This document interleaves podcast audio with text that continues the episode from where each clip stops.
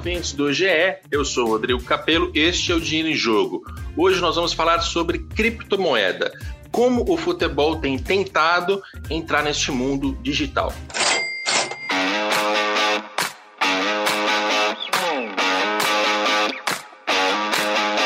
Para essa conversa, eu tenho dois convidados. Vou começar apresentando por ordem alfabética André Sica, advogado. Tudo bem, Sica? Fala, Capelo. Prazer, tudo em ordem. E o meu segundo convidado é o Fabrício Tota, do mercado Bitcoin. Tudo bem, Fabrício? Tudo bom, Capelo? Tudo jóia? Fala, Sica, tudo bem? Tudo em ordem, Fabrício. Prazer falar contigo também. Eu vou começar pedindo para vocês se apresentarem, até para o nosso ouvinte entender por que estamos conversando com o André Sica e com o Fabrício Tota. Principalmente o nosso gancho neste podcast é o Vasco Token, uma nova parceria que foi lançada há poucos dias é, e trata de Bitcoin, trata de Vasco, trata de investimento. E quem montou esse negócio foi o Sica e o Tota. O Sica vai falar muito mais sobre a parte jurídica, o Tota sobre a parte comercial.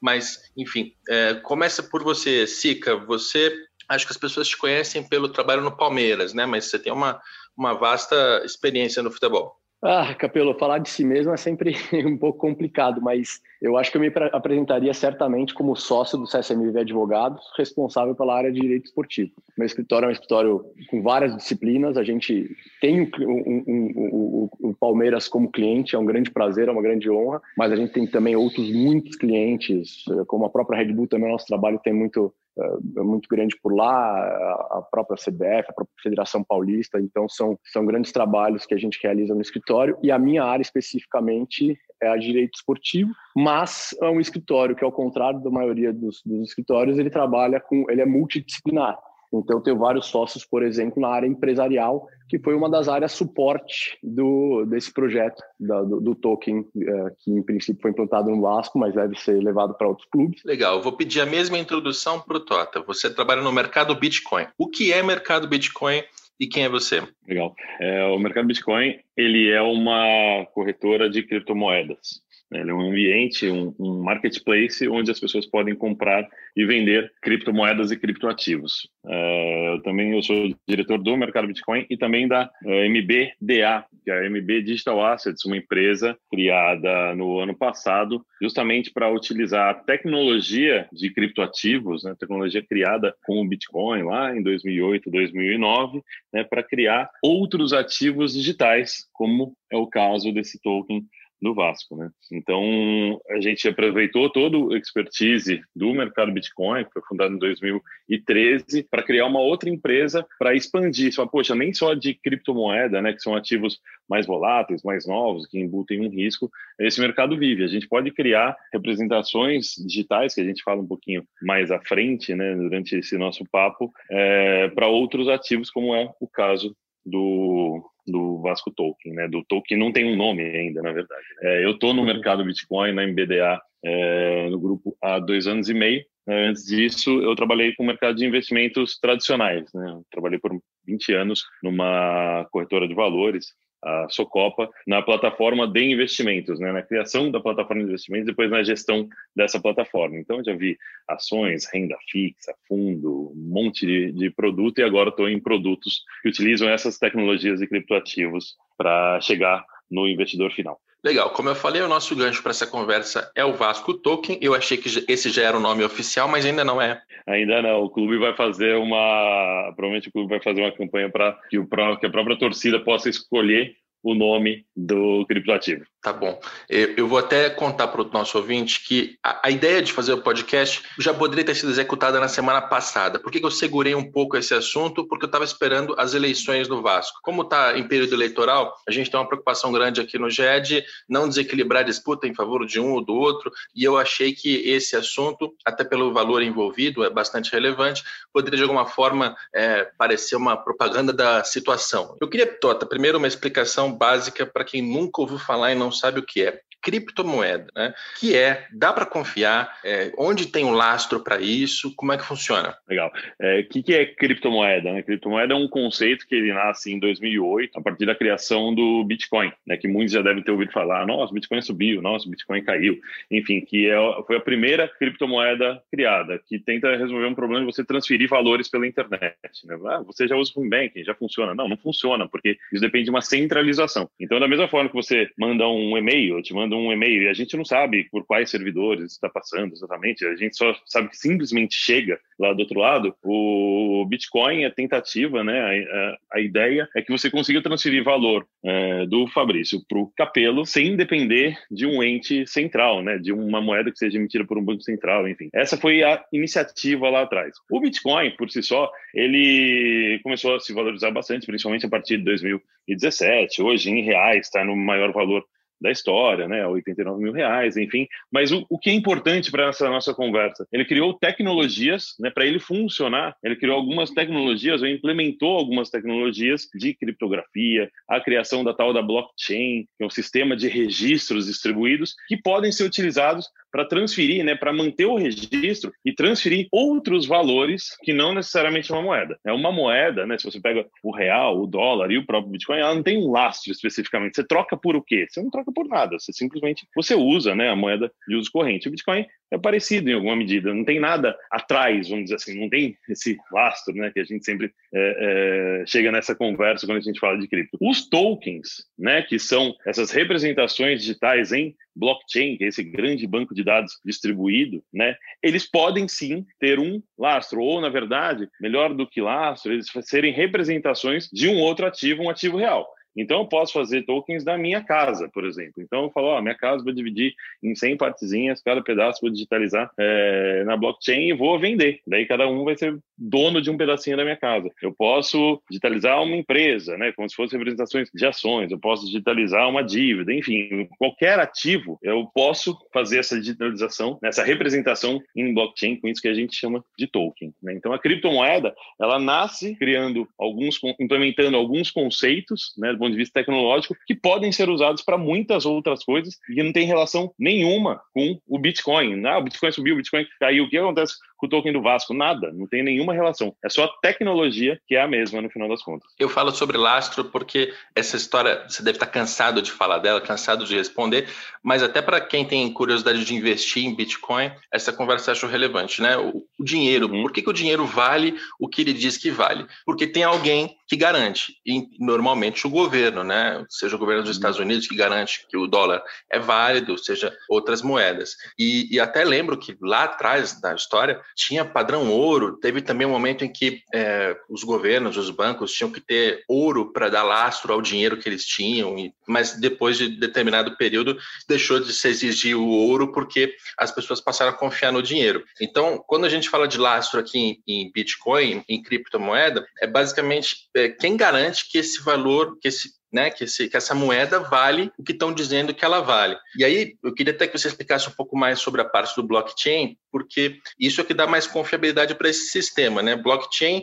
basicamente, é uma rede de, de, computadores, é uma coisa digital, e meio que um ponto valida o outro, né, para tornar a coisa mais mais é, confiável. Exato. É uma, o, o, blockchain, no final, ele é um grande banco de dados distribuído. O que, que é isso, esse distribuído? Né? Que vários computadores ligados é, ao redor do mundo, eles têm uma cópia dessa, desse banco de dados, vamos chamar assim, e que cada transação, cada conjunto de transações, elas entram em um bloco que é adicionado ao final dessa outra cadeia, dessa cadeia de blocos formada, né? Por isso o nome blockchain. E como essa validação ocorre, né? Porque alguém vai manter um computador ligado para validar as transações, porque ele recebe uma recompensa por isso, né? Então, quando esses computadores processam as transações, né? E o que é uma transação? Por exemplo, eu quero mandar um Bitcoin para o SICA. Então, eu faço essa solicitação, jogo isso na rede e falo, ó, eu pago um, um FII, né, uma taxinha aqui para essa transação ser processada. Esses computadores vão querer processar a minha transação, eles juntam várias transações e através de um processo chamado mineração, eles têm o direito de criar esse bloco e recebem essas taxas e mais uma recompensa, a taxa de mineração. É por isso que isso funciona, né? Porque o cara tem um incentivo para manter o computador dele ligado, né? Então você fala, pô, em que se sustenta, né? Nessa tecnologia, nesses incentivos, e são tecnologias abertas, né? De código aberto, que tem muita gente, né, tem uma governança implementada, né? Que qualquer um pode mexer, né? Mas muita gente interessada, conhecendo e colaborando para que isso funcione. O Bitcoin, por exemplo, ele funciona desde 2009. Cara, já são é, a gente vai fazer 12 anos, né, no comecinho do ano que vem, né, em janeiro, que que está rodando e com muita gente olhando e com um pote de ouro muito grande lá, né? Então, assim, se ele não funcionasse, se houvesse fragilidades, né, vale, valeria muito a pena serem exploradas. Hoje é muito mais rentável você investir dinheiro para você colaborar com a rede do que tentar quebrar a rede. Né? Então, ela é muito robusta, né? ela é muito grande já. E a rede do Ethereum, né, que foi a rede que a gente utilizou, vai utilizar para criar o token do Vasco, também está seguindo o mesmo caminho. Também é uma rede bastante robusta, distribuída, de larga utilização e bastante segura. Aí eu quero colocar o Sica na, no papo para entender melhor onde é que isso chega ao Vasco e como é que esta moeda, esta criptomoeda do Vasco vai ter uma rentabilidade. Isso está vinculado a mecanismo de solidariedade, ou seja, o Felipe Coutinho está fora do Brasil, o Douglas Luiz está fora do Brasil.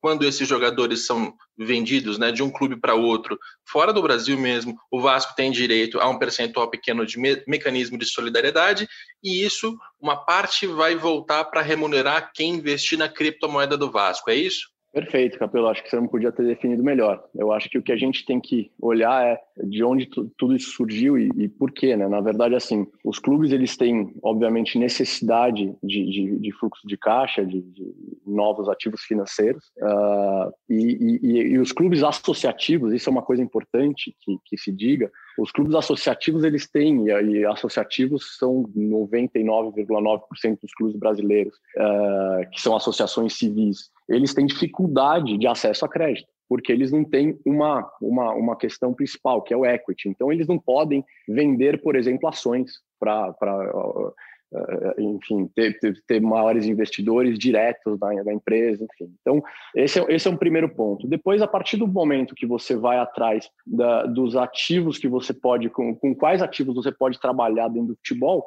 normalmente se pensa nos direitos econômicos de atletas, que são os resultados econômicos das, das operações financeiras, das, das transferências uh, dos, dos, atletas de um clube para outro clube. Mas isso, depois a gente pode entrar nesse ponto, é proibido pela FIFA. Né? Isso foi proibido pela FIFA justamente pela eh, intenção da FIFA de tirar a influência de terceiros dentro dessas transferências. A FIFA não queria que terceiros pudessem influenciar no fato de um atleta sair de um clube para o outro. E daí o mercado Bitcoin, através do Tota e do Reinaldo, foram extremamente criativos, extremamente é, é, técnicos até, e nos trouxeram, eles que trouxeram, e eu digo isso de boca cheia, porque me surpreendeu muito quando foram me consultar a respeito da possibilidade de tokenização dos ativos dos clubes, eu logo me assustei achando que eles iam trazer algo envolvendo direitos econômicos, que justamente seria algo vedado. Mas trouxeram, na verdade, um outro ativo de forma muito inteligente, que é o direito de solidariedade, que é totalmente alheio ao clube, totalmente fora da ingerência do clube, o que tira totalmente essa questão de influência. O que, que é o direito de solidariedade? O direito de solidariedade, na verdade, é um mecanismo de indenização da própria FIFA aos clubes formadores. Então, a formação do atleta se dá dos 12 aos 23 anos. Dentro desses anos em que o atleta está em formação, ele pode passar por vários clubes. E dos 12 aos 23, compõe um percentual de 5%, que, de uma indenização, uma indenização total de 5%, a que esses clubes formadores teriam acesso dentro das transferências futuras desses atletas, futuras e onerosas. E é, basicamente se dividem esses, esses, esses anos, dos 12 aos 23, em percentuais. Então, os, quando, quando o atleta é mais jovem, dos 12 aos 13, por exemplo, uh, ele tem o, clube faz juros a 0,25, e a, e a partir esses percentuais vão crescendo a partir do momento que ele chega dos 16 aos 17, 17 aos 18, o clube anualmente vai fazendo juros a meio por cento até chegar em 5%. Então, todos os clubes formadores, o que é o caso da grande parte dos clubes latino-americanos, que são aqueles que mais precisam de receita, uh, eles acabam, os clubes formadores acabam fazendo juros a 5% de toda transferência onerosa que um atleta fizer. E, a, e, e daí sim cria um ativo que a gente chama uh, de um dos ativos mais líquidos e certos dentro do futebol, porque, número um, uh, hoje o foco total da FIFA é em proteger clubes formadores e fazer com que receitas cheguem nos, cheguem nos clubes formadores. Tanto que a própria FIFA estuda aumentar o valor percentual dos mecanismos de formação. Então, esse é um primeiro ponto. Um segundo ponto é que o, o mecanismo de formação ele é muito simples de aferir.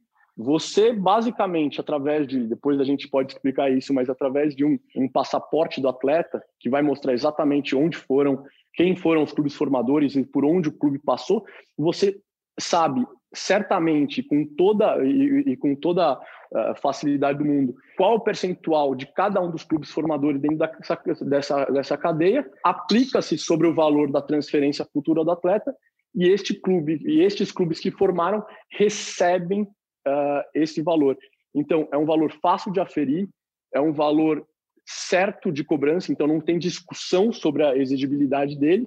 E eu digo mais no futuro a FIFA inclusive estuda criar esse, esse direito é tão forte, tão protegido pela FIFA, que a FIFA estuda criar uma clearing house onde os dinhe onde, desculpe, onde as taxas de transferência, o dinheiro das taxas de transferência das, da, da, do, dos atletas sejam, sejam inseridos diretamente nessa clearing house e a própria FIFA passará a distribuir o mecanismo de, de, de solidariedade. Então, do ponto de vista do Vasco, me parece até uma antecipação de recebíveis, né? Porque o Vasco já recebeu um valor adiantado, 10 milhões de reais?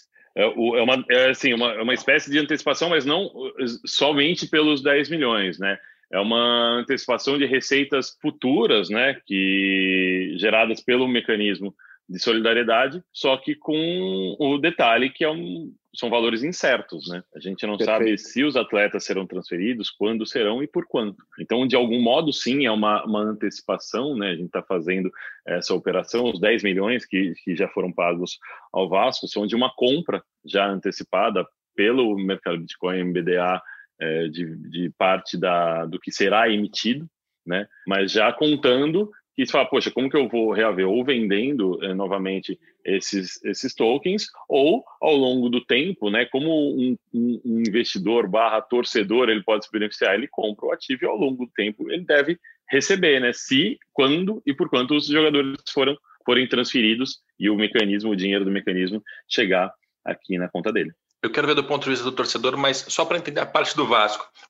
O Vasco recebeu esses 10 milhões adiantados, porque a moeda vai ser emitida, e para topar colocar a marca dele ali, imagino que o Vasco tenha apertado, até porque precisa do dinheiro para terminar a temporada. Então o Vasco já recebe 10 milhões antecipados, o Vasco pode até arrecadar mais mais para frente, né? Como é que vai ser a mecânica do ponto de vista do clube? Assim, eu vi algumas notícias dizendo que ele pode arrecadar até 50 milhões de reais, mas o que, que precisa acontecer para o Vasco é, colocar a mão nesse dinheiro? Exato. O que o clube está fazendo, ele está é, cedendo a integralidade dos direitos, né? Só que ele recebe de volta em forma de tokens, né? Então parte desses tokens é, foram comprados pelo mercado Bitcoin MBDA por 10 milhões, parte está ficando com o próprio clube. Né? Então, o, o clube está trocando um, um direito que ele tem em papel e líquido, inacessível, que só ele pode ter por algo que ele pode fazer a venda facilmente. Então, essa, a, essa tokenização que a gente chama, essa que é a grande vantagem, né? de trazer liquidez ou possibilidade que você venda isso para alguém de algo que naturalmente você não consegue. Né? Para a gente fazer todo esse caminho né, de forma segura e garantir que, de fato, agora o, o, fluxo, né, esse fluxo financeiro, vai chegar no detentor do token e quem comprar esse ativo é que foi a construção feita né, em conjunto. Né? Pelo, pelo escritório do SICA, por nós e pelos outros escritórios também de mercado de capitais. Né? Então, foi essa construção que a gente fez. Né? Para o clube, o que acontece? Ele troca um ativo líquido por um líquido. Ele pode não vender, por exemplo. O clube ele pode falar, cara, eu estou enxergando aqui, fora o que ele já vendeu, evidentemente, né? mas hipoteticamente ele poderia enxergar e falar, poxa, eu estou vendo cinco transferências que vão acontecer no curto prazo, eu não quero vender, eu quero fazer esse fluxo para mim. Ou ele pode dar o andamento, né, que é provavelmente o que o clube vai fazer, falar, não, a minha ideia realmente é seguir com a venda desse ativo agora para o meu torcedor, né? Mas da ótica do clube, ele, trai, ele torna um ativo ilíquido em um ativo líquido e pode fazer essa venda, né? Que só é possível por meio da tokenização que a gente sabe fazer. E um ativo, um ativo incerto por um ativo certo. Esse, é, esse é um, um grande ponto, Capelo, a questão da, da, da, mitigação do risco. A gente tem, obviamente, o, o, o mecanismo de solidariedade, ele pode, obviamente, gerar valores muito substanciais para os clubes, mas ele pode também não gerar. O Felipe Coutinho pode, Deus queira não, claro, a gente torce muito por isso, para que isso não aconteça, mas pode ter uma lesão, por exemplo. Uh, e isso interromperia a cadeia produtiva do, do, do direito de solidariedade daquele atleta. Uh, uh, quando a gente traz para o presente, o Vasco não só antecipa uma receita e, e liquida uma receita ilíquida, mas ele traz certeza para uma receita incerta. Mas esses 10 milhões que o Vasco recebeu, isso foi em reais ou em criptomoeda? Em reais. Em reais. Em reais. O, o tamanho inteiro da operação é de 50 milhões de reais, né? E o, o MB, MBDA, a gente comprou 20% dessa emissão já por 10 milhões de reais. Então, essa Entendi. operação já foi realizada. E aí, eu, me colocando no ponto de vista de um consumidor, de alguém que quer investir, quer colocar dinheiro nessa criptomoeda, qual vai ser o procedimento para mim, pessoa física? Isso. É, para um investidor, pessoa física, investidor torcedor, é, ou não, não precisa necessariamente ser torcedor. Qual que é o procedimento? Você, a gente, né, o mercado Bitcoin é um grande ambiente de negociação de diversos ativos, né? Então você precisa estar cadastrado lá, né, no mercado Bitcoin como um cliente. Precisa entrar lá no mercadobitcoin.com.br e abrir a sua conta para você poder ter acesso a essa plataforma de negociação. Muito parecido com qualquer outra plataforma, seja uma plataforma de investimentos, né? Mais parecida com uma plataforma de investimento de uma corretora de valores, né? Ou pode ser parecido também, poxa, quero não, um mercado livre da vida, você precisa fazer um cadastro ali, tal, porque você vai comprar e vender as coisas. Então é o que a gente é, uma plataforma de negociação, um ambiente de negociação de criptoativos. Feito o seu cadastro, você vai precisar mandar dinheiro, vai precisar mandar recursos recursos. Ah, quanto que eu vou comprar? É, o token, o valor unitário dele, no começo vai ser de 100 reais. Ah, quero comprar um, vai mandar 100 reais. Então, pô, não, quero comprar 10 mil reais. Não, puta, cara, acho um negócio incrível. Vou pôr 50 mil reais nesse negócio. Pô, é, é, é, a escolha é do freguês e é muito democrático, né? A gente fez com um valor unitário de 100, mas não há limite né, na quantidade de tokens que um investidor pode comprar. E aí, deixa eu entender melhor o que vai acontecer depois, porque, ok, eu peguei aqui 10 mil reais, comprei uma certa quantidade dessa criptomoeda, em algum momento eu preciso usar essa moeda, né? A criptomoeda é, em si, então... ela vai ser aceita em alguma coisa que eu possa comprar ou tem algum momento em que eu posso retirar, falar assim, ó, agora eu quero vender para pegar em reais de volta. Isso funciona? Vamos lá, essa não é uma criptomoeda que ela vai ser de uso. Você não vai usar essa criptomoeda para comprar uma camisa do clube ou para pagar qualquer outro bem, qualquer, qualquer coisa, fazer qualquer coisa com ela. Ela é uma criptomoeda que ela é uma representação dos direitos de solidariedade, tá? Você pode, no, onde você vai poder comprar e vender no próprio ambiente do mercado Bitcoin. Né? Durante um período né,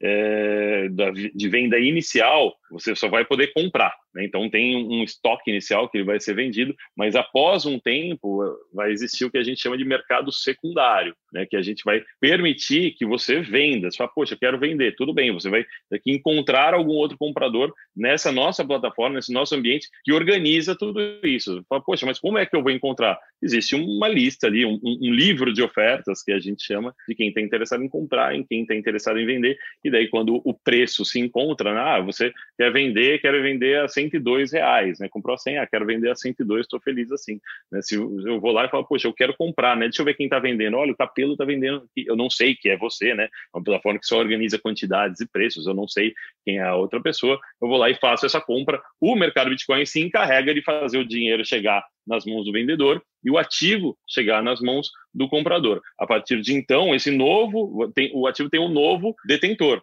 Né? Então, qualquer fluxo financeiro que aconteça não vai mais para o capelo, vai para esse novo comprador, esse novo detentor do ativo. Tá, aí eu tenho uma certa quantidade de criptomoedas, o Felipe Coutinho foi vendido. Me dei bem? Como? Exatamente. Quando acontecer a venda, né, pô, aconteceu a venda do Felipe Coutinho e disparou o mecanismo de solidariedade. Claro que é um trâmite burocrático, mas quando o clube comprador for, ele pagou o clube que vendeu, né? Pagou ali o Barcelona e ele sabe que ele tem que pagar os 5% do mecanismo de solidariedade. Então ele vai consultar esse documento que o Cic comentou, né? O, o, o, o, passaporte desportivo do atleta e os clubes, evidentemente, né? Vão falar: Oi, tudo bem? Eu sou o Vasco da Gama, eu detenho é, X% do mecanismo de solidariedade do Coutinho e você deve me pagar dessa forma aqui. Quando esse pagamento acontecer, quem recebe não é o Vasco. Esse fluxo financeiro vai para a conta que representa todos os detentores de tokens, né? Então, vai com um exemplo só para ficar numericamente fácil aqui. Vamos supor que o, o, o valor é, total que chegou aqui relativo ao mecanismo do, de solidariedade do Coutinho seja de 5 milhões de reais, tá? Que o Vasco teria direito. Se 5 milhões chegam e eu tenho emitido 500 mil tokens, né? Então fica fácil aí. Então eu vou dar 10 reais para cada um dos detentores de tokens. Ah, quem tem o token do, do, do, Vasco? Ah, eu tenho. Então recebeu 10 reais aqui. Pô, pois 100 recebi 10? É, 10, mas o token ele continua existindo. E qualquer outra transação do próprio Coutinho ou dos outros 11 atletas no futuro, você também vai continuar recebendo. Né? Você recebe uma pequena parcela, né, é, pelo simples fato de você ser o detentor do direito. Então, nesse caso aí, né, os 5 milhões dividido por 500 mil, vão chegar a 10 reais para cada um, e os 5 milhões serão distribuídos. O Vasco, ele vai manter, no mínimo, por exemplo, 25% dos tokens em, em, em, sua posse. Ele não pode vender, né, é, ele tem um, um lock-up, que a gente chama uma trava, que ele não pode vender 25% dos tokens que foram emitidos no total, né. Então, nesse nosso exemplo, o Vasco receberia uma boa parcela ainda né, do, dos tokens, mesmo que ele tenha vendido tudo que ele pode vender, ele ainda mantém uma posição significativa. É quase como se fosse um pagamento de dividendos. Muito Perfeito. parecido, muito parecido. Exatamente isso. Eu ia dar um é. exemplo, Capela, justamente nessa linha. É como se a gente estivesse formando uma empresa com base nesses direitos, uh, direitos de solidariedade. Então, na verdade, uh, todos os donos dessa empresa, os donos dos tokens, os donos das ações dessa empresa, eles têm uma parte representativa dessa conta que é que fica em titularidade do Vasco, mais acessível ao, ao, aos detentores de token, e o dinheiro que cair naquela conta, cada um tem, so, tem, tem, seu pedacinho justamente por fazer parte desta empresa de direito de solidariedade. Então, assim, só, obviamente, isso é um exemplo, uma, uma situação hipotética, não é, não é exatamente uma empresa, mas exatamente como se fosse um pagamento de dividendos. Tá, aí eu queria que o Sica explicasse um pouco melhor é, por que tratar de mecanismo de solidariedade e não de direitos econômicos. Quero lembrar ao nosso ouvinte que em 2015 a FIFA colocou uma regra nova é, proibindo que terceiros tenham partes de direitos econômicos. Né? Em inglês isso chama TPO, TPO. É, e aí, daí para frente, os clubes não puderam mais fazer aquela bagunça de vender 20% para um, 15% para outro, 30% com outro, enfim. É, ou o clube ou o próprio atleta podem ter direitos econômicos. E por clube, não apenas o próprio clube que o jogador está jogando, né, aquele que tem os direitos federativos, mas é, outros clubes também podem repartir. A regra mais ou menos é essa, né? Exatamente isso, Capelo. É, é bom que se diga que usar os direitos de solidariedade não econômicos é só uma das partes, uma das barreiras de legalidade desse produto, porque a gente tem, constituiu ele com várias, de, com várias camadas de proteção para que ele fique bastante dentro da legislação e bastante lícito. Mas eh, só para contextualizar o ouvinte uh, em relação ao, ao TPO, ao Third Party Ownership, isso começou a chamar a atenção do mundo muito fortemente no caso Tevez Mascherano, para quem não se lembra, eles estavam sendo transferidos em 2006 para o West Ham e, e naquele momento a Premier League descobriu que a MSI ela tinha controle total dos atletas, porque ela tinha os tais dos direitos econômicos que são a, a, o resultado financeiro daquelas transferências, mas não só detinham os resultados financeiros daquelas transferências, mas também a ingerência total sobre os atletas, a influência total. Então elas poderiam, a MSI tinha por contrato, o direito de anuir ou não com transferências ou mover os atletas como quisesse. Aquilo chamou muita atenção do mundo, foi muito agressivo, principalmente por, por estar sendo realizado na, na, na principal liga mundial. E a partir de então, a UEFA começou uma campanha muito forte para proibir a utilização ou a detenção de direitos econômicos em posse de terceiros, justamente para uh, evitar que terceiros pudessem influenciar na parte mais sagrada que que a FIFA enxerga no esporte, que é a, a estabilidade contratual. A FIFA entende que um atleta, para defender a sua camisa, para defender seu clube, ele tem que ter uma estabilidade contratual, ele tem que ter, é, obviamente, um vínculo muito forte para que ele defenda aquelas cores sem nenhuma interferência externa que acabe é, tirando, desnivelando o, o, o, campo de jogo. Então, este é o ponto principal. E só para não confundir a cabeça do ouvinte também, a gente fala muito Coutinho, muito Coutinho, porque obviamente é o nome mais conhecido da sexta, mas uh, não existe um token do Coutinho, existe o token do Vasco que é composto pelos 12 atletas. E eu, se fosse um comprador, eu possivelmente virei a ser, eu, eu compraria a cesta muito mais pelas, pelas jovens promessas do que pelas promessas já realizadas. É sempre... No caso do Vasco, tem muito sempre me pareceu nessa parte da FIFA que a intenção, né, o espírito dessa, dessa proibição do terceiro é para evitar que terceiros de fora do futebol influenciem na decisão de um atleta de ser vendido ou não, ou de um clube vender ou não os direitos. Né? Você não quer que o, o Tevez saia do West Ham só porque a MSI quer lucrar. Né? Ou você não quer que o Felipe Coutinho saia, enfim.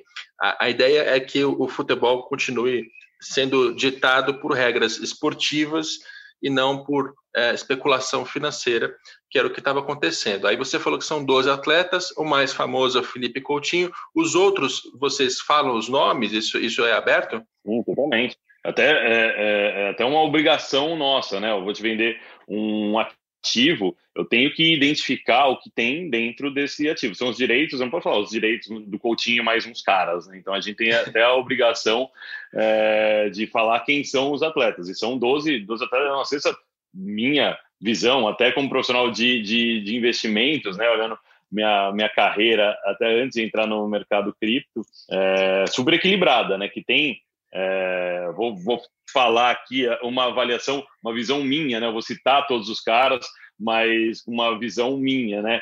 É, três caras que já aconteceram e estão na seleção brasileira, né? Então, assim, não tem dúvida sobre a performance desses caras, que são o Felipe Coutinho, o Alan Loureiro e o Douglas Luiz, né? E você tem também alguns caras já mais rodados, mais experientes, que talvez ainda façam uma transferência, ainda que já estão idade, já estejam em idade mais avançada e eventualmente longe dos grandes centros, né, que são o Alex Teixeira, que está na China, o Allan Kardec, que também está na, na China, e o Souza, que o Souza, por onde o Souza está mesmo? Agora eu já, já lembro onde, onde ele está jogando. É, tem três caras que estão aqui no Brasil ainda, que são o Marrone, que está no Atlético, o Luan, que está no Palmeiras, e o Matheus Vital, que está no Corinthians, e três caras que aí acho que é o que o Sica falou, né? Que são é, as grandes apostas e que já, já não são apostas, coroa, né? A joia da coroa, né? Que são caras que já fizeram a primeira transferência, já, já jogam uh, fora do país e são os que eu vejo maior potencial também, que são o Paulinho, que está no Bayer Leverkusen, o Natan, que acabou de se transferir para o Boa Vista, né? E o, o Evander, que está no time que eu não sei pronunciar o nome, da Dinamarca. Né? Exatamente. Então, né? aí, então você vê que é uma cesta jogadores... equilibrada e diversificada também, assim, que pode trazer alguns fluxos mais no curto prazo, né? Caso dos caras que são que já aconteceram, grandes estrelas, pô, pega o, o, o Alan acabou de se transferir, é, e caras que vão gerar fluxos relevantes dentro de alguns anos. É de fato uma cesta interessante. Agora, é, do, do valor do mecanismo de solidariedade, 100% estão vinculados ao token? Sim, 100% vinculados ao token, ainda que nesse momento o Vasco detenha 75% deles, tá? 20% ah, MBDA, e, é, import, 25% e é importante, MBDA. E é importante, Capelo, que essa vinculação do Vasco ao token, o Vasco detém token por uma questão proposital é, o Vasco permanece engajado no recebimento uh, desses ativos. E, e, isso é muito importante. Até do ponto de vista desportivo, a gente tem que ver, obviamente, que uma ou outra transferência a gente pode ter que ser ativo na cobrança desses créditos. E é importante ter que, o, que o Vasco permaneça é, engajado nisso para que o Vasco sempre seja é, um coproprietário, um co-titular deste produto, né? Então, Sica, aí eu queria te perguntar uma coisa é, que alguém vai ouvir e falar assim, puxa, você está duvidando da moral dos dirigentes do Vasco? Não, não é especificamente Alexandre Campelo e tal, mas lembramos, lembramos que é um clube que Eurico Miranda faleceu, mas aí a cabeça dele, a mentalidade dele ainda está lá. O Vasco vendeu, o Vasco não vendeu ninguém. O Vasco tem 5 milhões para receber pela solidariedade de um desses jogadores. Qual é a chance de o Vasco virar e dizer, ah, não vou pagar, não vai, o dinheiro não vai para essa conta, eu vou, eu achei aqui uma brechinha no contrato, o dinheiro na verdade me pertence, porque segundo outra interpretação entra na justiça, enfim, qual que é a insegurança de o Vasco não repassar esse dinheiro para quem detém os tokens? Capelo, eu diria que hoje nenhuma. A gente não tem uh, nenhum tipo de preocupação a esse respeito. Gostaria muito de mostrar os documentos uh, que compõem essa operação, mas ele é formado, obviamente, por um contrato mãe, por garantias, enfim, por conta vinculada, que, uma, que ou seja, mecanismos mais sofisticados possíveis de proteção ao, ao detentor do token. E fora isso, acho importante que se diga, depois acho que a gente pode fazer um capítulo do Vasco aqui, mas é importante que se diga que esse produto nasceu de fora para dentro, né? É, que nasceu do mercado de Bitcoin, passou por, por escritórios de advocacia de, de, de mercado de capitais, veio para o meu escritório, do ponto de vista de mercado regulatório, desportivo, uh, enfim, ele teve uma blindagem externa muito grande e ele vai chegar sempre assim dos clubes. Só que por que, que eu falei que é importante o capítulo Vasco? Porque o Vasco uh, surgiu nessa história como, como algo muito interessante, muito relevante, foi um parceiro muito importante. A gente tem que saber, por exemplo, que o Eduardo Campelo, uh, o filho do Alexandre, ele é um advogado de mercado de capitais. Ele é um advogado muito bem formado, com um histórico acadêmico excelente, com um histórico profissional excelente, uh, e que participou ativamente do, da, do questionamento até do produto. Uh, só para se ter uma noção, uh, foi ele o, o, responsável, por exemplo, por uh, levar a questão ativamente à CVM, para que a CVM eh, eh, referendasse a possibilidade de, de, de, comercialização desse produto, sem, sem lesar nenhuma norma de mercado de capitais.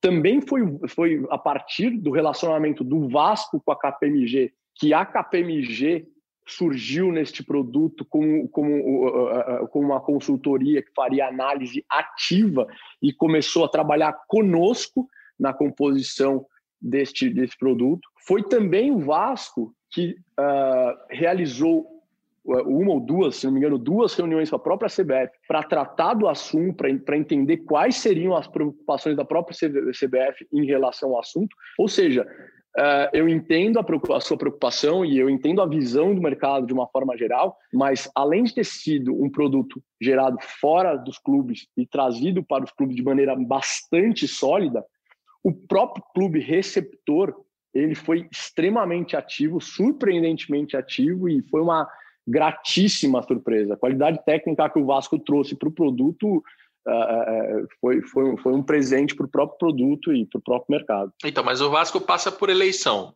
Aí ganha o Levinciano, ou o Jorge Salgado, ou o Júlio Brandt, enfim, qualquer um que ganhe, chega lá, discorda, acha que o produto não é legal, o Vasco fez mau negócio. É, ele, o Vasco, esse negócio, ele está suficientemente amarrado para independer da vontade do próximo dirigente? Sem dúvida, sem dúvida. Além, foi o que eu te falei, além do contrato mãe, além das garantias que a gente tem, além de todos os mecanismos da própria, os, os próprios mecanismos bancários de vinculação ao token, etc. Uh, ah, você tem toda a forma de exigibilidade e os próprios, só para você ter eh, eh, noção, a própria MBDA ela tem procuração e ela tem mandato para justamente atuar uh, ativamente tanto na cobrança dos mecanismos quanto no, no, no, na recepção e distribuição desse mecanismo. Então, acho que o conforto ele tá, ele independe da gestão. Mas a gente, na verdade, apesar de, de ter feito um produto, obviamente, totalmente independente de gestão, até para dar muita segurança ao detentor do token, a, a gente conta com que os clubes sejam receptores muito felizes e contentes com essa, com essa, com essa operação, que de fato é uma operação que vem para agregar muito ao fluxo de caixa do clube, não, não o contrário. O clube passa a ser detentor de outros tokens que ele pode eventualmente até negociar, enfim. Então, a, a gente a gente não só acredita no produto de forma técnica, mas também a gente acredita que a, a receptividade vai ser, vai ser grande por parte dos clubes, independentemente do, do, do, do, dirigente. Então, aí eu queria levantar uma outra possibilidade aqui, um outro risco, né? O meu trabalho aqui como jornalista chato é tentar achar algum problema no que vocês estão montando. É, olhando do ponto de vista do consumidor, né? Você comprou, vai, comprei lá as, as moedas do Vasco é uma cesta de 12 atletas. Aí passam-se mais três anos e, puxa, o Felipe Coutinho, ele machucou, de fato, o Sica zicou aqui o Felipe Coutinho, ele teve uma lesão e está aposentado. o Alex Teixeira parou de jogar bola, o Allan Kardec também, o Souza desapareceu, o Evander se apaixonou pela Dinamarca, não quer mais sair de lá de jeito nenhum, né? É, enfim, o que acontece quando esses 12 jogadores param de jogar bola ou perdem valor, essa moeda ela, ela vira pó. Sim, ela realmente vira pó. Na verdade, foi o que a gente tinha passado para você. Tem muito que de aposta, e por isso que é tão bacana pelo lado do clube de, de, de mitigar o risco, de trazer liquidez e, e, e, e, acabar com o risco da operação, que é um risco verdadeiro. Mas é um risco, uh, Capelo, eu acho que o Tota pode falar melhor que eu, inerente às, às, justamente ao próprio mercado de ações, por exemplo. Então, você pode, obviamente, comprar uma empresa, você leu todos os papéis dela, entendeu que o, que o balanço dela é incrível, que ela vai voar e você está apostando no crescimento dela, mas por uma razão veio uma pandemia, acho que nunca vai, isso vai acontecer, né? E, e, essa pandemia, aquela empresa é uma empresa aérea e nenhum avião vai, pro, vai mais para o céu. E a, e a, ação daquela empresa simplesmente vai, vai para baixo da terra. Uh, o que, que acontece? O detentor daquela ação realmente teve uma perda financeira. É uma perda financeira justamente ligada ao risco de você comprar aquele, aquele papel. Mas também existe o risco inverso. Existe o risco inverso de você ter dentro dessa cesta três atletas que estão uh, iniciando sua, suas carreiras, mas que por alguma razão estouraram, explodiram, fizeram duas transferências de 200 milhões de euros e todo mundo que comprou aquele papel uh, por, um, por uma quantia quase irrisória vai ter de volta cinco, seis vezes mais. É tão simples quanto isso, Capelo. É exatamente esse é o jogo. Exatamente esse é o jogo. Eu quero que o Tota é, acrescente mais sobre isso, mas deixa eu ver se eu entendi uma coisa, Tota, em relação à criptomoeda, que não é muito a minha praia. É, geralmente, quando se tem uma moeda, a gente imagina algo que é, transaciona, né, que circula, enfim, é como dinheiro na carteira. O que me parece desse produto que vocês montaram é que ele tem muito mais a característica de uma ação de empresa ou de um fundo de investimento, de colocar um dinheiro lá e torcer para que ele retorne o mesmo valor investido e algum lucro em cima, baseado nas, nas transferências dos jogadores. É por aí, né? Isso, isso. É, nesse sentido, ele, ele se assemelha mais a uma ação, por exemplo, no sentido que você não sai com uma ação no seu bolso circulando por aí. Né? É, o token, né, que é o nome que a gente dá, é uma representação, é, existe uma, uma tecnologia né, embarcada, você consegue, vai conseguir enxergar esse, esse token na tal da blockchain, né? Tem mecanismos para se fazer isso, mas ele é muito mais um produto de investimento, né? Que você coloca o recurso ali dentro, né? Por que, que alguém vai comprar por 100? Porque acha que vai receber mais do que 100, tá? Essa que é a, a toda a magia, né? Porque você vai, acho que vai receber 20 do Coutinho, depois tem mais uma do Coutinho que você vai receber mais 10, depois tem uma do Douglas Luiz que ele arrebenta, o Kardec realmente se aposentou e acabou não tendo uma transação, mas um dos três jovens ali das joias da coroa é esse que arrebenta e faz transações de 200 milhões de euros, né? É com essa expectativa, né? E o que é muito legal, e assim, é uma coisa que eu particularmente estou super ansioso para ver acontecer, é quando a gente liberar o tal do mercado secundário, que esse preço que inicialmente será de 100 reais, ele vai começar a flutuar. Né? E vai flutuar por quê? Né? Quais são os, os, os gatilhos né, que vão fazer esse preço se mover para cima e para baixo, né? Daí pensa um pouco como uma ação, né? Você falou, a gente deu, deu o ciclo deu exemplo, né? Pô, uma pandemia vem na aérea, não tem mais voo, né? Então, pô, o cara fala, pô, não vou mais ganhar dinheiro com essa ação, fluxo de caixa, né? que essa empresa vai, vai fazer vai ser muito pequeno, o, o preço da ação vai cair. O que faria o, o preço desse token se valorizar, né? É, o que vai gerar fluxo é a transação. Então você fala, pô, o que faz uma transação acontecer, né? Então você pensa primeiramente na performance do atleta, né? Pô, tá jogando bem, tá jogando mal, tá sendo titular, não tá, tá fazendo gol, não tá, pô, foi convocado para seleção, legal. Né? Então os, os, gatilhos positivos, né, que fazem com que ele jogue bem, mas você comentou, o, o pode, ser, pode acontecer do cara tá jogando, tá voando e jurar amor eterno ao clube. Né, o, o, exemplo mais básico que eu, que eu dou para explicar um pouquinho, né, que eu, eu, tive, tomei umas aulas com o Sica para aprender a falar também sobre é, o mecanismo de solidariedade, né, é o Cristiano Ronaldo e o Messi, né, que mesmo quem não gosta de futebol já ouviu falar pelo menos dos dois. O Messi nunca gerou um centavo de solidariedade, que nunca foi transferido. Né? Já o Cristiano Ronaldo fez algumas transferências e gerou uma boa grana para os clubes formadores dele. Né? Então, é, é, ser bom ou ter alta performance não necessariamente é o suficiente né, para gerar, para disparar o mecanismo, mas evidentemente isso valoriza o atleta caso ocorra uma transferência, é, isso vai, vai beneficiar o detentor, o investidor, o detentor do token. Né? Tem um exemplo que aconteceu agora no meio do ano que seria sensacional se acontecesse, né? que foi um, um um atleta do Palmeiras, que está jogando no clube da, da Suíça, e tinha uma cláusula de performance.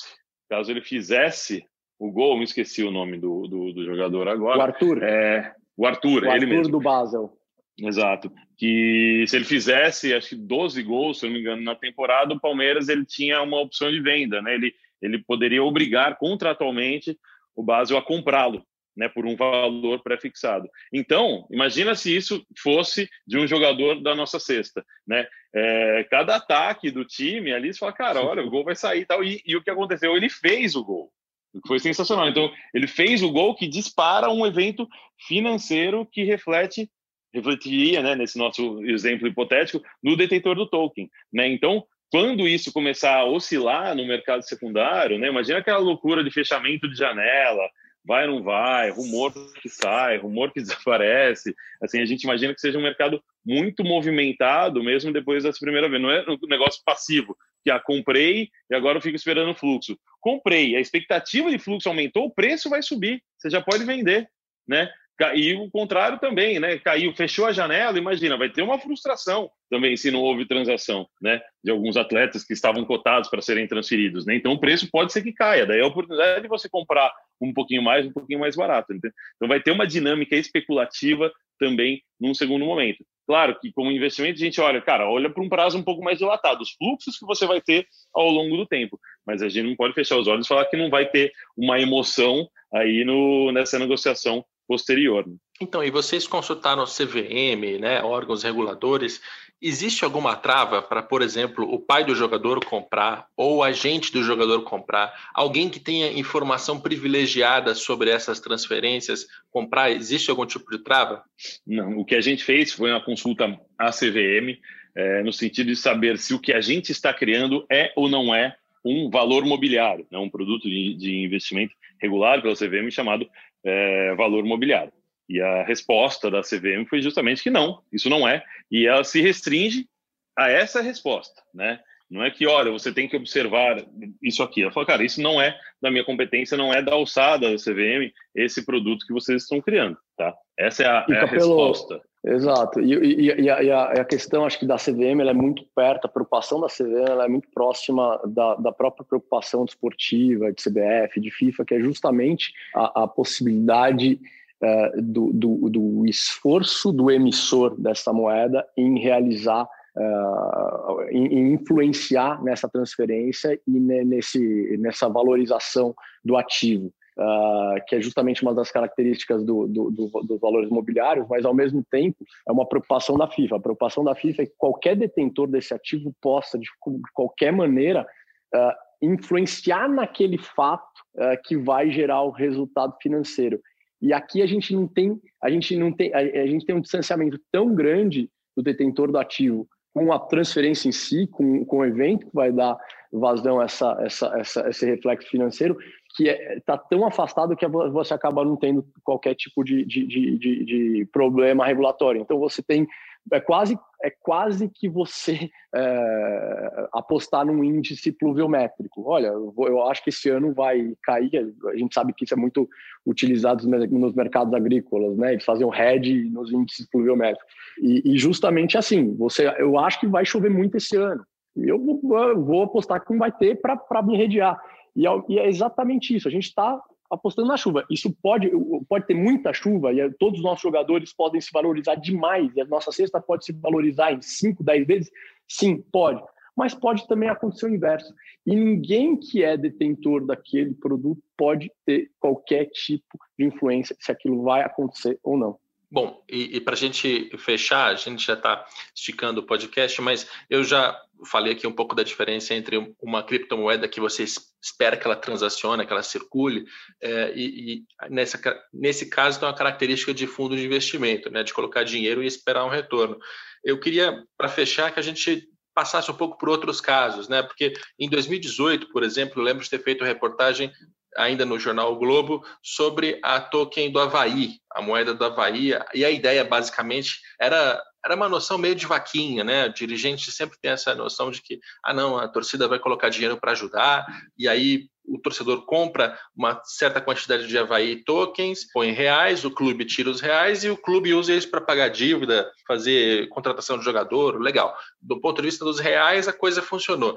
Na criptomoeda, eu tinha muita dúvida ali, eu questionei muito isso na época, é, qual, qual, era o lastro, né? Quando se fala em lastro, quando você tem esse dinheiro da Havaí, você vai gastar ele onde, né? E aí a explicação na época era de que poderia usar para comprar camisa, para comprar experiência perto do, dentro de campo, né? Enfim. É, e aí tem um problema aí que é a quantidade de estabelecimentos e de lugares e experiências e pessoas que vão usar essa moeda vai determinar de certa forma qual é o potencial dessa dessa criptomoeda. E eu não via e eu disse isso com honestidade para quem fez o projeto na época, eu não via muito potencial no caso do Havaí, porque você está falando de um clube é, de Florianópolis, com uma torcida menor, o torcedor do Figueirense não vai comprar, é, você vai comprar uma camisa com Havaí tokens, não é mais fácil só ir lá e comprar a camisa, enfim, e me parece que a coisa não foi para frente. A gente viu também projetos do Atlético Paranaense, do Corinthians, aí teve alguma controvérsia com, com, a empresa que fez, eu nem, nem conheço o caso em detalhes,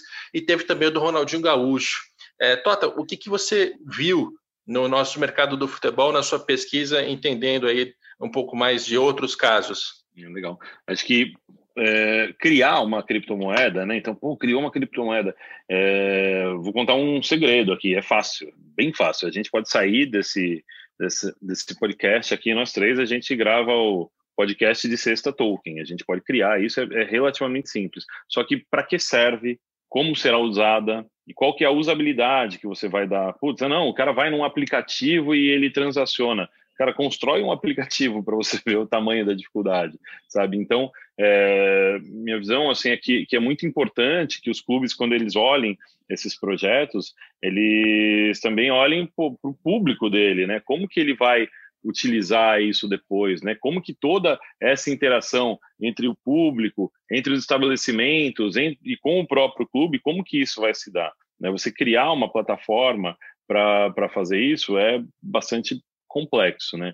É, acho que você já ter a plataforma é muito mais fácil o, o do fim para o começo, né? Uma plataforma que já seja disseminada, que seja multiclubes e que já tenha algumas experiências, assim, não, não uma coisa, eh, putz, pode comprar camisa e outros produtos no clube, etc e tal. Pô, isso é um, é um, tanto quanto vago, é interessante, né? Eu penso muito, é, por exemplo, em programas de sócio-torcedor ou para clubes, por exemplo, é, eu, eu pego, tomo o um exemplo do Corinthians no ano que foi campeão da Libertadores, a loucura que era a compra de ingresso, né? Para você conseguir comprar, tinha que fazer uma pontuação, enfim. Então, alguma coisa desse tipo com criptomoeda é um negócio que faz um, um, super sentido, tem tudo a ver, sabe? O detentor, quem tiver mais tokens, pode comprar e você compra o token, ou então você conquista ele, ganha, enfim, tem mecanismos que podem ser criados e que podem ser muito vitoriosos na estratégia de, de marketing, de relacionamento dos clubes é, com seus torcedores, né?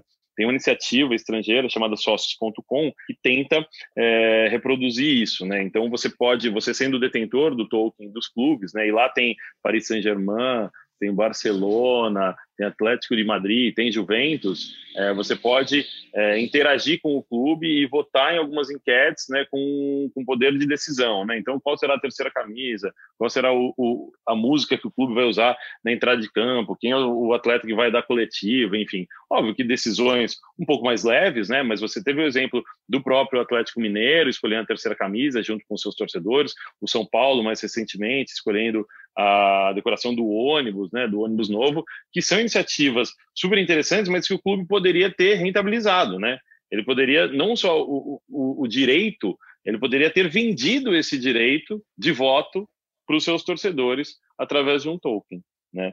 É, isso como ideia é, poxa, eu acabei de comentar aqui, é, é, é a ideia, ter ideia, se a gente ficar aqui, fizer um, ficar falando durante mais uma hora, a gente vai ter ideia para danar nos clubes, mas acho que conseguir implementar isso é uma dificuldade grande, né? A gente no mercado Bitcoin MBDA, a gente tem a plataforma, tem a expertise de saber fazer, a plataforma de transacionar isso, que, cara, lidar também com dinheiro de terceiros, né? Receber dinheiro, mandar dinheiro, mandei dinheiro, meu dinheiro chegou, pedi resgate, meu dinheiro foi, né, é uma coisa que a gente construiu ao longo dos anos, né, e um público, né, conseguir atender um público, hoje a gente tem mais de 2 milhões de clientes, muito vasto, né, para conseguir abarcar também torcedores de clubes de massa no Brasil, você tem que estar muito bem preparado, né, em termos de, de atendimento, estrutura tecnológica também. Então, quando eu vejo esses outros, essas outras iniciativas, é, só puxa, tudo bem. E o dia seguinte do anúncio? O nosso dia seguinte foi reunião com o time para poder colocar isso agora no começo de dezembro para o clube, né? E não só uma assinatura de contrato que sabe se lá quando vai acontecer. O é, Capelo, confesso... o... posso só fazer um, um, claro. uma parte aqui? Mas é que o Tota é um cara muito, é, muito educado, né? Muito político, muito polido, né? Mas a, a, realidade é que as outras iniciativas foram tratadas de forma muito simplista e amadora, né? Isso, é, isso é um fato, uh, como 99% das coisas que acontecem dentro do futebol. Uh, a gente está tratando deste, deste produto que não estava vinculado por início ao Vasco há mais de ano. A gente está fazendo consultas a mais de a, a, a, assessores das mais diversas áreas e reuniões das mais diversas áreas para um, um, simples lançamento há mais de ano. Então, acho que o que o Tota, de tudo que o Tota educadamente quis dizer, é que é muito mais complexo do que parece colocar algo sustentável é, de pé e lançar um produto dele. E, e, nos parece que as, as, iniciativas anteriores elas foram mais simplistas nesse sentido. Eu confesso, para fechar o nosso podcast, que como é, pessoa física, como alguém medroso, que é com o próprio dinheiro, eu não compraria token de clube ou do Ronaldinho Gaúcho, de jeito Você vai nenhum, no CDB? Não, ah, não, me compromete aqui, porque eu continuo medroso. é que eu penso assim, e, e se se der algo errado com os meus reais aqui, eu posso gastar ele na padaria, eu posso gastar no mercado. Né? É uma moeda que ela circula, todo mundo aceita e, né? Enfim, é a nossa vida. Quando você coloca muito dinheiro numa criptomoeda, vai depender de quem vai aceitar ela para alguma coisa, né? É claro, aí eu estou me referindo muito mais ao, ao funcionamento das outras tokens que já foram lançados até hoje. O que vocês estão lançando é diferente, é um fundo de investimento. O que eu vou dizer para o nosso ouvinte, com toda a franqueza na frente do, do Tota e do, e do Sica, é não gaste todo o seu dinheiro em Vasco Tokens. Não pegue a sua poupança e torre tudo lá, porque claro, tem um risco envolvido. Há um risco uhum. alto. Né? Tenha, tenha responsabilidade com o seu dinheiro. Mas se você, principalmente se você torcer por Vasco, se você achar que esses jogadores podem ser vendidos, quem sabe você tira um dinheiro novo aí. Mas, enfim, temos que ser é. responsáveis com o dinheiro. E o que eu acho muito interessante também, né, que é um paralelo que a gente que a gente fez é que o, o torcedor, né, ele é um abnegado, né, ele ele sempre entrega para o clube, né, ele torce para o clube, ele vai em jogo, ele ouve no rádio, ele vê TV, ele xinga, ele reclama, né, e eventualmente o clube devolve alguma coisa para ele na forma de título, de jogar com brilho, jogar bem, enfim. De... Daí esse cara tem um retorno e ele fica ali feliz, né? E eventualmente, quando você vai para o lado financeiro, os clubes, é, vários tiveram essa iniciativa, pô, de, de vaquinha, enfim, contribuir com alguma coisa tal, que são iniciativas muito interessantes também. Tem o próprio sócio torcedor, que você tem alguma coisa que o clube está te retribuindo. Dessa vez, é completamente diferente. É, é entregar um recurso financeiro para o clube, né? E você de fato vai poder ter um recurso na mesma moeda, né? No, no, sentido de ter dinheiro de volta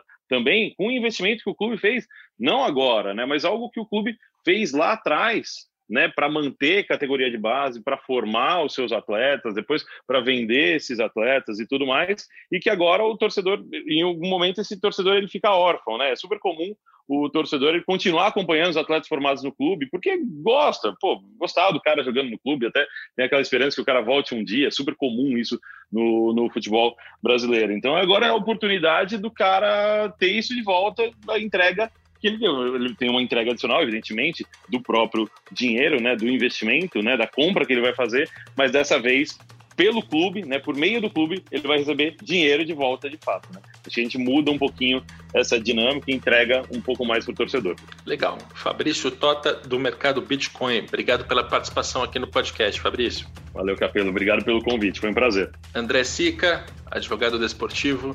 Não, não vou nem retomar o currículo aqui, porque senão a gente gasta mais uns 10 minutos. Obrigado, Sica.